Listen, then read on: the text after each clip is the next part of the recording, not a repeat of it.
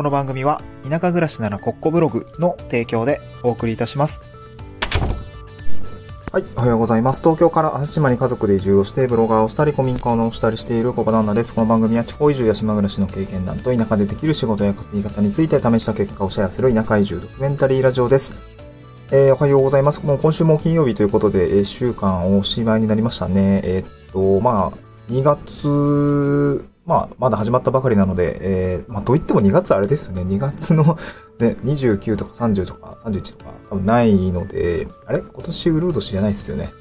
えー、っと、うん、そうですね。えー、今年も今月は28日までということで、なんかもう意外と営業日少ないですよね。うん。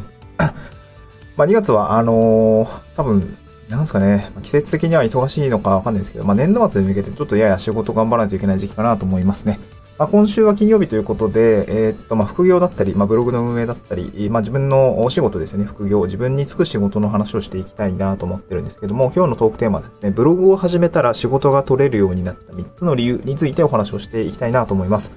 そう、最近ですね、ブログを通じてお仕事が、うん、まあ、ブログを通じてお仕事が取れるというか、まあ、ブログがいい影響を及ぼして仕事につながっているっていうことがありますね。今日そのお話をしたいなと思います。えー、理由が3つあります。1つ目がブログを通して得たスキルが役立った。2つ目が案件に関わる知識知識がクライアントに認められた。3つ目がブログがポートフォリオとして役立った。この3つについてですね、えー、まあ、少し深掘りをしながら、まあ、ブログを始めたら仕事が取れるようになったよというね、あの、まあ、経験談をお話をしていきたいなと思います。えー、っとですね、スタンド FM の概要欄にですね、まあ、このき、これに関してあのブログの記事も、まあ、テキスト上でまとめていたりとか、ちょっとあの、ツイッターの、まあ、こんなこと、出来事があったよ、みたいなのも、えー、絡めながら、お話を、お話を展開しているので、なんかちょっと、ブログの記事を読んでいただいた方が、なんかビジビジュアルというか、あの、ツイッターのね、内容とかもわかるので、まあ、そっちもぜひ見ていただきたいなと思うんですけれども、えっ、と、音声ではね、えー、かいつまんでお話をしていきたいなと思います。一つ目の仕事が取れるようになった理由なんですけれども、これはブログを通して得たスキルが役立ったということですね。ブログを通して得たスキルが役立ったということです。えっ、と、私はブログを運用してですね、えっ、と、もう、まあ、ワードプレスのブログの運用歴については4年ぐらい経ちました。まあ、それ以前も、アメブロ時代だったりとか、ハテナブログ時代だったとか、もうめっちゃ適当に書いた時期あるんですけど、そう、結構ひどかった記事書いてたと思います。これまあみんなブログをやってる人は皆さん言うんですよ。最初はやっぱり下手くそなんですよね。私も、まあ今もめっちゃ下手くそなんですけど、うん、まあそれでも続けてきたことでなんか自分がこの勘どころみたいなのが分かったところもありますので、まあそれに準じて、えー、まあ日々、日々勉強しながら書いてますけどね。うん。で、ブログを通して得たスキルが役立ったということですね。まあ、ブログを書いていくとですね、えっ、ー、と、どんなスキルがついていくのかというと、これ結構いろんな方も言ってるんですけど、例えば、あなんかこう、なんか記事を書こうかなと思った時に、まあ、なんかテーマを決めますよね。で、テーマがあって、じゃあこれを読み、読み、読みたい人はどんな人がいるのかとか、読者のニーズって何なのかとか、まあ、検索意図って何なのかみたいなところを考えると思うんですよね。まあ、こういったリサーチをする力だったりとか、えじゃあどんなキーワードだったら、こう、まあ、検索上位に食い込むかなみたいな、こう、キーワード選定だったりですよね。うん。で、記事自体を書くときにはやっぱり構成が必要になると思います。えー、っと、まあ、プレップ法、ん？まあ、なぜ、えっと、あれですね、人間の4つの学習タイプみたいな方があったりするんですけど、なぜ何どうやって今すぐみたいな、そういう構成の方があったりとか、まあ、あと普通にプレップ法ですよね。結論、理由、具体例、結論みたいな、そういう構成があったりとか、まあ、いろいろ構成についてもノウハウみたいなのがあって、まあ、それを勉強したりするわけですよね。うん。で、え、実際に文章を書いていくときには、まあ、結論ファーストでとか、あーなんだろうな、読者、うん、まあ、話しかけるように、まあ、あなたとか、ね、えー、皆さんでは伝わら伝わらないので、あなたに語りかけていますよ、みたいな。まあ、これちょっとウェブ記事向けだと思うんですけど、うん。なので、ウェブによっては、あえー、メディアによっては、あ合う合わないはあるんですけども、そういったウェブライティングのスキルがついたりとか、あとまあ SEO ライティングですよね。見出しにキーワード入れときましょうね、とか。なんかそういうものがあったりすると思います。まあ一応、一番はあの読者ファーストというところがよく言われてますけども、まあそういったことを意識して書いていくっていうことを、まあブログをやっていると、まあなんか、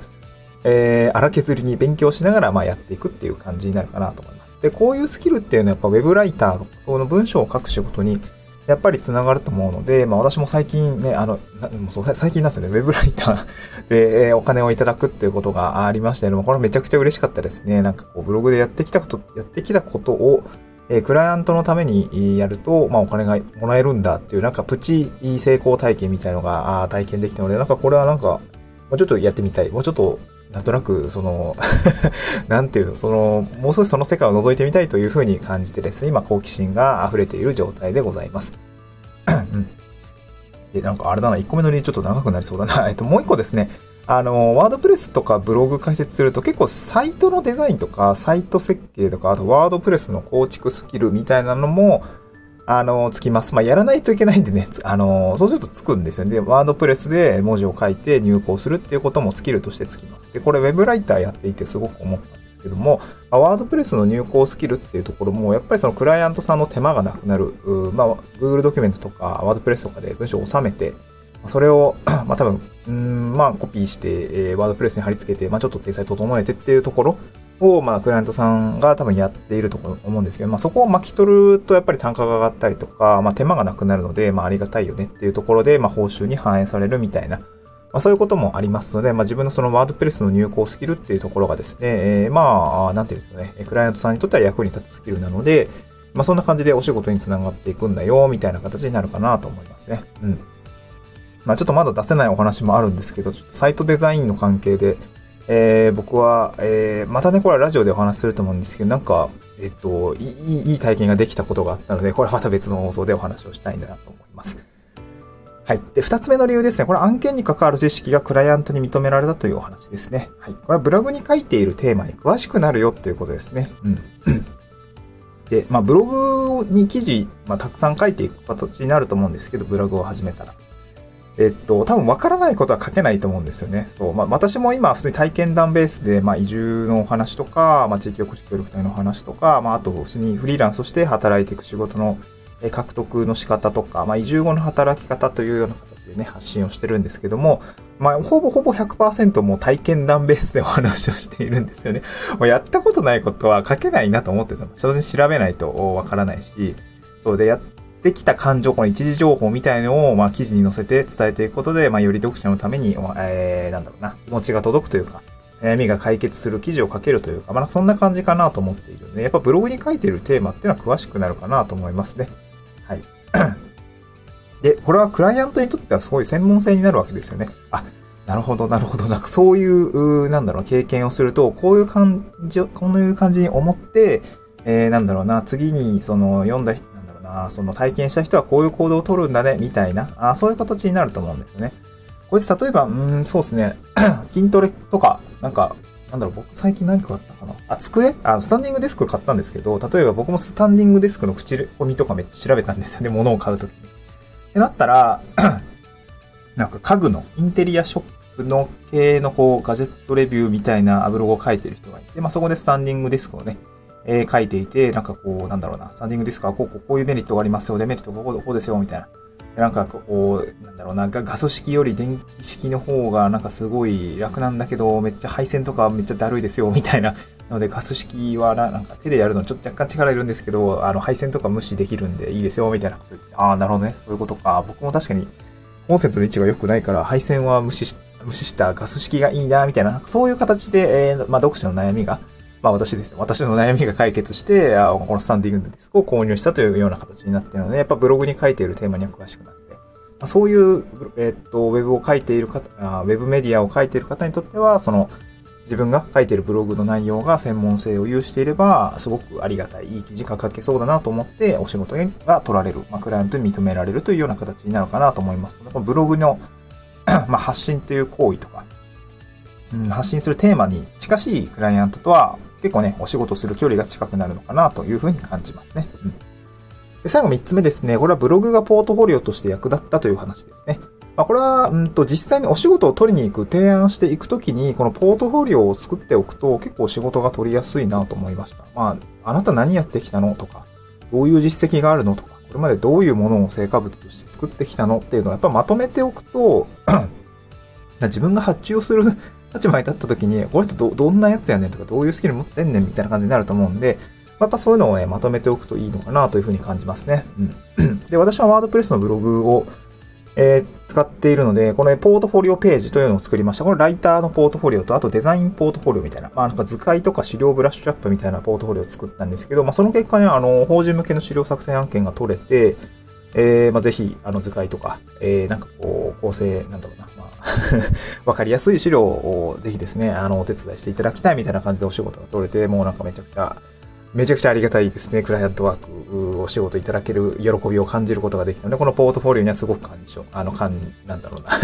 感謝していますっていう感じですね。別の放送でも話したんですけど、本当にね、なんかたまたま、そのデザインポートフォリオを作ろうって思って、作って、でもなんか途中で、いやなんかこれ、うん、なんかしっくりこねえなと思いながら、あの、一応書いた半分ぐらい書いてやめようと思ったんですよ。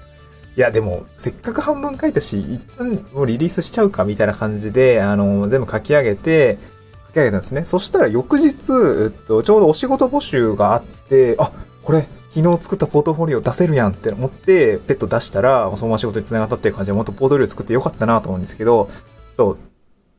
なので、このポートフォリオを作っておく。まあ、その、お仕事が転がってきた時にすぐ提案できる状態にしておくっていうことはすごく重要なんだな、重要なんだなと思いました。これね、多分そのお仕事募集が出た時にやべえ、ポートフォリオ作ってないっていう状況だと、なんかポートフォリオを作るので多分また1週間ぐらいかかってて、あ、結局お仕事を手を挙げることができませんでした、みたいな感じになるんで、やっぱり事前に準備しておく。もう何事もそうなんですけど、やっぱり事前に準備しておくっていうのがすごく重要なんだなというふうに感じましたので、このポートフォリオを作っておきましょうという話ですね。お仕事を取りに行くならば。はい。まあ、具体的なね、ポートフォリオの作り方とか、まあ、こういうこ、えー、サービスもあるよ、みたいな。まあ、別に自分で作らなくてもいいんだけども、ま、ブログでね、作ると何がいいのかみたいな話を、あのー、記事の方では書いてますね。そちらもね、えー、具体的にどういうポートフォリオを作ったらいいのかみたいな、どういうことを書いたらいいのかっていうところは、えー、ブログの方で解説しておりますので、ぜひ覗いてみてください。はい、金曜日はこんな感じで副業のお話とか、ブログの運営の話とか、お仕事の獲得の仕方についてお話をしております。まあね、あの、移住した後って、えー、僕もそうなんですけど、地域おこし協力隊って3年間しかないし、移住した後って仕事もね、なかなかこう、田舎でやりたい仕事がないとかね、やっぱあったりもするんで、まあ、自分で仕事を作っていけるようになると、まあ、やっぱすごく、えー、QOL が高まるというか、そう。まあ、大変なんですけど、QOL が高まってやりたいことが挑戦できるみたいなね、そういうことがありますので、まあ、移住後の働き方というのはしっかり自分で考えていく、そして自分で作っていくスキルをですね、磨いていくと良いのかなというふうに感じます。はい。えー、そんな感じですね。えっ、ー、と、ツイッターの概要欄にはですね、そのウェブログの記事貼り付けてあるのと、あ、あツイッターじゃない、スタンド F の概要欄にあの、